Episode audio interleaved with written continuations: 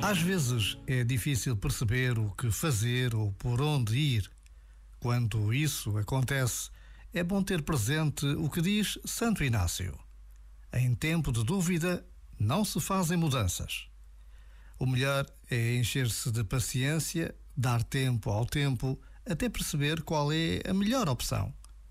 A pressa, garante um autor espanhol, para além de ser má conselheira, é a maneira pior e menos eficaz de resolver uma crise.